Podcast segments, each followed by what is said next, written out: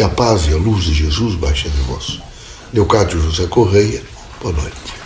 Vejam, meus amigos, o reencarnar na Terra, veja, não é de maneira nenhuma deixar de observar uma ordem do universo. É preciso continuamente ter essa percepção, não é? é que isso vem de uma concepção. Eu concebo essa ordem e começo a perceber essa ordem. E conscientizo o meu ser por inteiro dessa ordem. Veja que coisa extraordinária, não é? os rios todos correndo para os oceanos.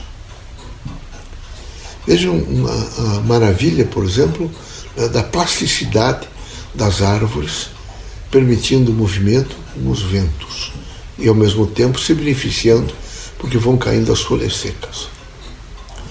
Veja a composição da chuva. Vocês agora estão passando um pouco de uma estiagem e sabem o que isso representa.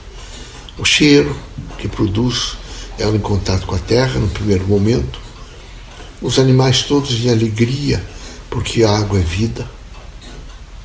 A interação com um líquido, com esse líquido fantástico, esse oxigênio, numa composição crítica de todos os seres vivos, imediatamente parece-me que num processo crítico de louvação do bem, começo realmente a revitalizar por inteira a vida. A dimensão da Terra é uma dimensão de observação. Aqueles que são mais observadores, que são mais críticos, evoluem melhor. Então necessário que vocês, a todo instante, sob todos os pontos de vista, tivessem é, esse efetivo controle sobre o que está ocorrendo com vocês e em torno de vocês. E esse controle não é fácil. Ele exige realmente um certo esforço para que vocês estejam continuamente conscientes e também assumam a responsabilidade de tentar fazer o melhor. Por exemplo, é preciso fazer uma leitura melhor do mundo, das pessoas, das coisas. É preciso integrar o mundo, as pessoas, as coisas, à, à inteligência de vocês e ao funcionamento da vida. Nessa, nesse processo crítico, vocês devem sempre entender que, às vezes, vejo um homem, uma criança, um adulto, um homem idoso, ele perde-se um pouco, começa a dormir muito, começa a gastar muito, começa a se desligar um pouco da responsabilidade que ele tem com a natureza. Quando milhares desses passam a ter esse comportamento, e o comportamento repetitivo, eles começam a provocar um certo desajustamento na Terra. E a natureza imediatamente tem que repor da melhor forma possível. Então acontece, vejo, esses aparecimentos, por exemplo, de micro-organismos, de chamamentos diversos. Nesse momento, é, esse Covid-19, ele não tem feito outra coisa senão que a humanidade inteira, o mote é um só, a situação é uma só, e o perigo é um só em todos os lugares do mundo. O que é que passou-se realmente a exigir? Que todos os homens começassem a fazer um certo pensamento. Dos mais intelectualizados até as pessoas mais simples estão fazendo revisão de vida. Vocês queiram ou não queiram, estão fazendo revisão de vida. Vocês começam a, a fazer uma comparação com o passado.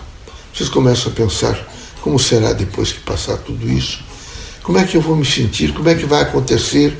De que maneira eu vou saber reagir e recompor a minha vida? Então, vejo que esse, esse, esse ciclo histórico e biológico desse vírus, ele também presta um grande serviço. É um serviço, vejo, de recobrar a vida. É um, um serviço do indivíduo, nesse momento, começar a pensar até em se cuidar um pouco mais, se cuidar da alimentação, se cuidar da respiração, se cuidar, cuidar do aporte corporal, cuidar, por exemplo, do pensamento, não se exasperar diante de pequenas coisas. Então, comece a fazer uma grande comparação com os estágios todos que vocês estão vivendo. Aí dizer sempre que a vida é um contínuo processo de renovação. Quem alcançou esse sentido está sempre pronto para compreender. Compreender particularmente uma coisa que nós já dissemos, Marina repetiu também.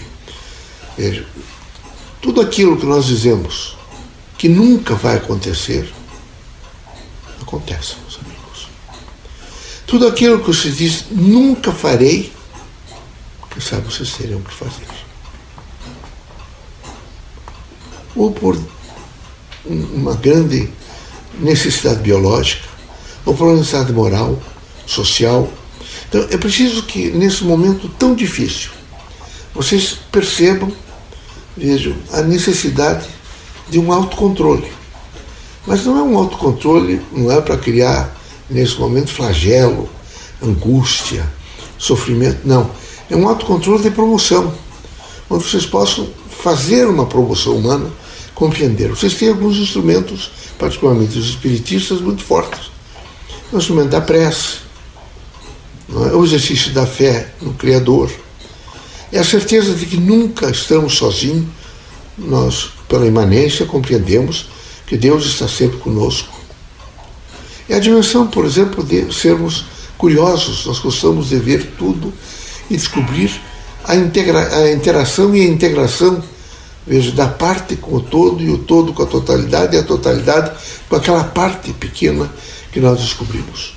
Então estamos sempre em um caminho contínuo de desafios. O que é necessário é que nos desafios você tenha absolutamente o controle do leme da vida. Não se pode perder. Porque se nós perdemos aqueles desafios, nós vamos em cadeia perdendo outros. E a vida são desafios, são chamamentos, são situações diversas, que são colocadas exatamente para que possamos ficar em condições de construir, em condições de nos construir, em condições de ajudar o próximo, em condições de entender melhor, veja, a interação de todas as coisas e a própria interação minha com o universo. Esse posicionamento crítico de saber viver é um posicionamento que exige mais do que nunca um autoconhecimento. É muito importante que vocês todos os dias se perguntem muito sobre vocês mesmos. Que vocês se indaguem. Vocês às vezes ficam tão presos às vidas da matéria. Vocês às vezes esquecem que é preciso realimentar o espírito vocês, de modo geral, se irritam não é, com pequenas coisas miúdas. Vocês, elas às vezes vêm para imediatamente chamar a atenção de vocês para grandes eventos. Não para que vocês, nesse momento, percam a cabeça, agridam pessoas, se desajustem. Não. Vocês nunca devem esquecer que vocês têm o dever de manter desde uma roupa limpa e em ordem vocês, até uma ordem na casa de vocês, no escritório de vocês, nas, nas valizes, nas malas que vocês usam, tudo deve estar mais ou menos posto, de tal maneira que seja a resposta da inteligência, que vocês saibam que vocês devem sempre fazer da melhor forma possível para não se desgastar tanto, porque são N situações e essas N situações, em face do conjunto do universo, são todas se modificando. Se eu não souber realmente entender esse posicionamento da ordem do universo, eu não sei entender, veja, os momentos em que estou passando e as situações em que estou passando diante, vejo, dessas grandes transformações universais. O que nós espíritos propomos a vocês é um estágio permanente de revisão. Você tem que ser revisionista. Tem que ser tolerante. Tem que estar sempre com o espírito alerta.